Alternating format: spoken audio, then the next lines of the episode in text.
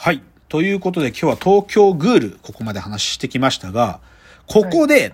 一つ重要な一つの論、理論を紹介しなきゃいけないんですよ。うん。でそれが、フード理論。これはなんかだ、なんていうの、その、ちゃんとした理論なの？いや、うんとね、まあ、まあ別、これは、ある方が唱えてらっしゃる仮説なんですね。仮説、はい。、で、あの、お菓子研究家のですね、福田理香さんっていう方がいらっしゃるんですよ。はい、あ、の、よくね、メディアなんかにも出てたりとか、あの、すごく、あの、自分のレシピを、レシピ本とかを出す、もう当然出すんだけど、それ以外にもね、こう、エッセイが上手な方だから、あの、うん語り口も面白いので、メディアなんかによく出てらっしゃる方なのね。で、その福田理香さんっていうお菓子研究家の方が、提唱するね、こう、エンタメっていうか物語、一つのエンタメ作品の物語を見る一個の視点としての仮説。だから物語をこういうふう、物語を解釈したりとか、その物語の中における食べ物がどういう役割を果たしてるかっていうことで物語を読み解くための仮説っていうのを福田理香さんがフード理論として提唱してるの。で、僕はこれ一番最初に知ったのは、ライムスターの歌丸さんのラジオ、あの、ウィークエンドシャッフルだったと思うんだけど、そこに、その歌丸さんのラジオのリスナーだった福田理香さんが、あの、ご本人が、あの、出てらして、で、そこでフード理論っていうのが語られたわけ。でだから、ある意味、歌丸さんによって、この発見されたのね、このフード理論っていうのが。で、僕が今手元にあるのが、その、歌歌丸さんのラジオに出たのはね、2008か2009だったのよ。結構前。かなり前。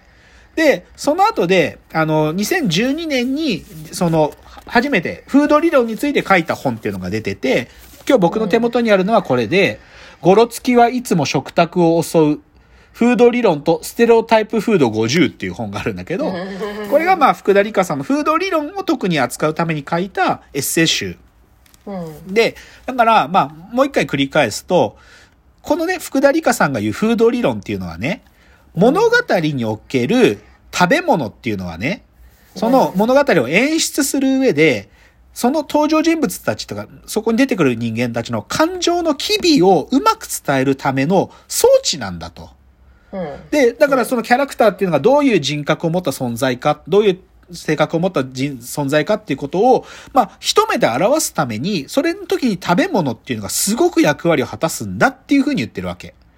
だからジブリなんかそんなあ、そう、素晴らしい洞察。だから、福田理香さんの本とか、お話の中には、もう宮崎駿っていうのは、このフード理論を代表する作家だって言ってるわけ。うん。そう、だから、ももうちょっとうまく言い換えれば、物語にうまく食べ物をこう配置すればね、食べたりするシーンとか、その演出をうまく配置すれば、登場人物の性格とか感情っていうのが、見てるお客さんね、鑑賞者にうまくスムーズに伝達できる、そういうふうな仮説を、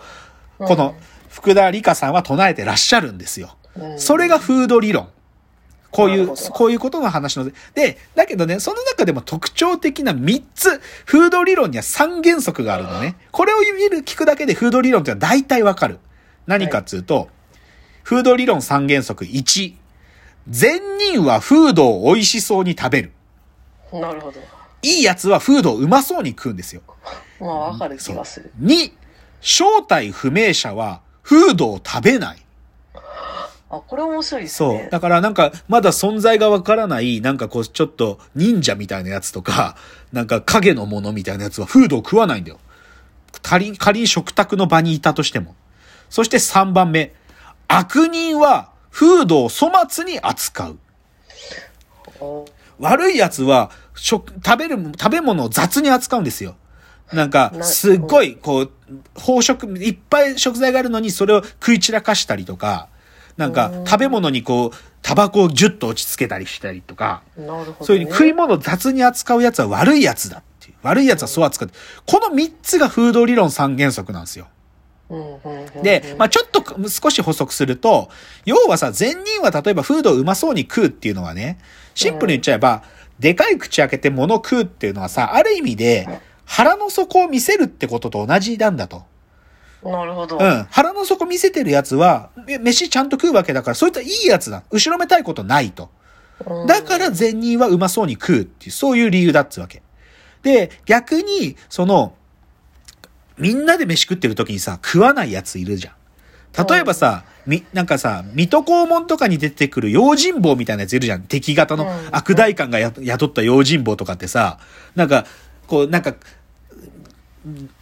なんか、こう、戸のさ、背も、背そこに背も、背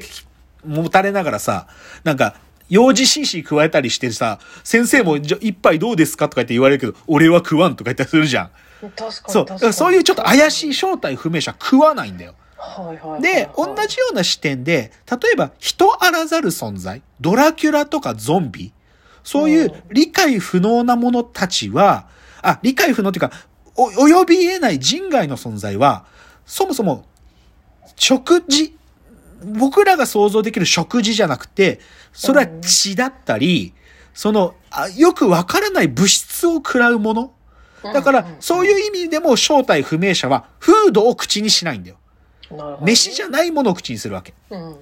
で、最後に、じゃあ飯を粗末に扱う奴らはさ、なんていうかさ、め、さっきも言った通り、例えば目玉焼きにタバコジュってやったりとかさ、なんか本当になんか、たくさんある中でガブッつってさ、バッつってさ、ちょ、ちょっと噛んでベッて捨てるやつとかいるじゃん。なんか一口だけ食ってブッとか食うやつ。そういうやつは大概悪いやつじゃん。もしいい、いいキャラがそんなことやってたら、こいつ嫌なやつなんじゃないって見てるが思うでしょ？うんそう。だから、実はこのフード理論って相当汎用性が高い理論なんだよ。いやでも結構なんか鋭い議論ですよそう、ね相当鋭い。僕もこれ聞いた時驚いたし、で、歌丸さん自身も、だから歌丸さんこの帯で書いてるんだけどさ、その、ひと、ひとたびフード理論を知ってしまった者は、古今東西のありとあらゆる作品をその視点から改めて味わい尽くさずにはいられなくなるだろう。なぜならこれは人間の本能に直結する、実は最も根源的な物語技術の話でもあるからだ。つまり、画期的かつ普遍的っていうふうに歌丸さんこの帯で書いてくれてるわけよ。だから、おそらく、まあ、少しね、過剰な解釈もあるんだけど、でも、フードを通して作品見ると、実はすごく物語の見栄え、見立てが良くなるっていうか、それがこのフード理論なんですよ。確かに見直したくなりますね。そう。ん。で、今日僕の目的はこのフード理論の観点で東京グールを見返そうという感じなんだけど、でもね、それのある意味僕の中で元ネタというか、その一個の下敷きがあるんですよ。で、その話をちょっと残りの時間したいんだけど、実は2010年代の特に漫画シーン、漫画、うん。漫画シーンではね、食うってことが加速したんですよ。食うってことを主題にした作品がとてもいっぱいできた。確かにうん。で、それいくつか言うとね、例えばね、うんこれはね、2012年の、この漫画がすごい女編の1位だったと思うけど、うん花のズボラ飯ってのがあった。まあ、これはシンプルにズボラ飯っていうのを、まあ、シンプルに作って食うって話だったわけよ。で、でそれが2012だったと思うんだけど、今僕の手元にあるのは2016のこの漫画がすごいもあるんだけど、それの確か1位がダンジョン飯だった。ダンジョン飯、うん。ダンジョン飯っていうのは、だ、あの、ドラゴンクエストみたいな感じでダンジョンにさ、入ってくじゃん。こう、うん迷宮みたいなとこに。そこで、だけど食料持ってけないから、殺したモンスターとかを調理して美味しくに食うんだよ。そういう、なんか、RPG の話に、実はグルメって要素を取り入れて作ったのがこのダンジョン飯で、なんか変なすげえミミズみたいなモンスターうまく調理して食ったりするんだよ。それがダンジョン飯が2016の1位で、確かね、その年の2位がゴールデンカムイっていう、あの、うんアイヌの人たちの話。で、あれなんかはどっちかというと、あの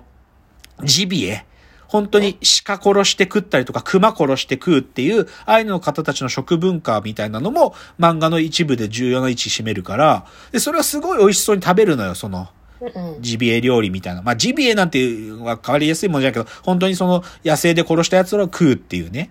だからそれはどっちかというと、その本当に人間の食っていうことが中心になっているもの。と同時に、実は、東京グールや、もう一つ、進撃の巨人も食う作品なんですよ。食う作品。で、実は、このフード理論の、この、えー、福田理香先生のこの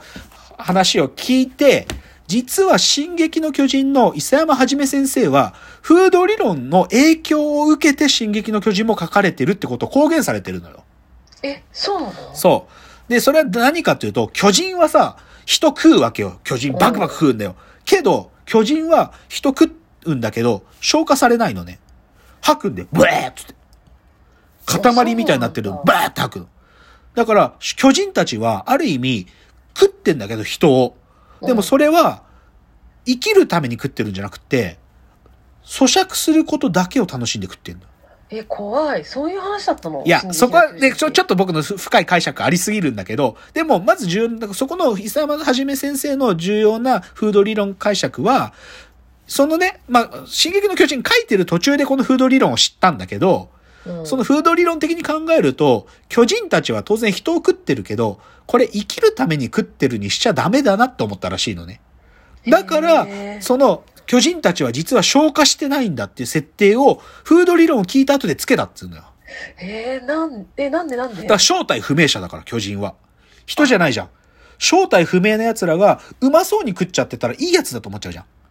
人食ったら。だからうまそうに食ってるというよりか、どっちかというと食うという行為が生きるための行為でないってことを書くんだってことが、伊佐山はじめ先生はそういうふうに公言されてるのよ。なるほどね。生きるために食べるんだったらしょうがないなっていう風にはなりたくないと。そうそうそうそうそう。っていうね、だから他にもね、その、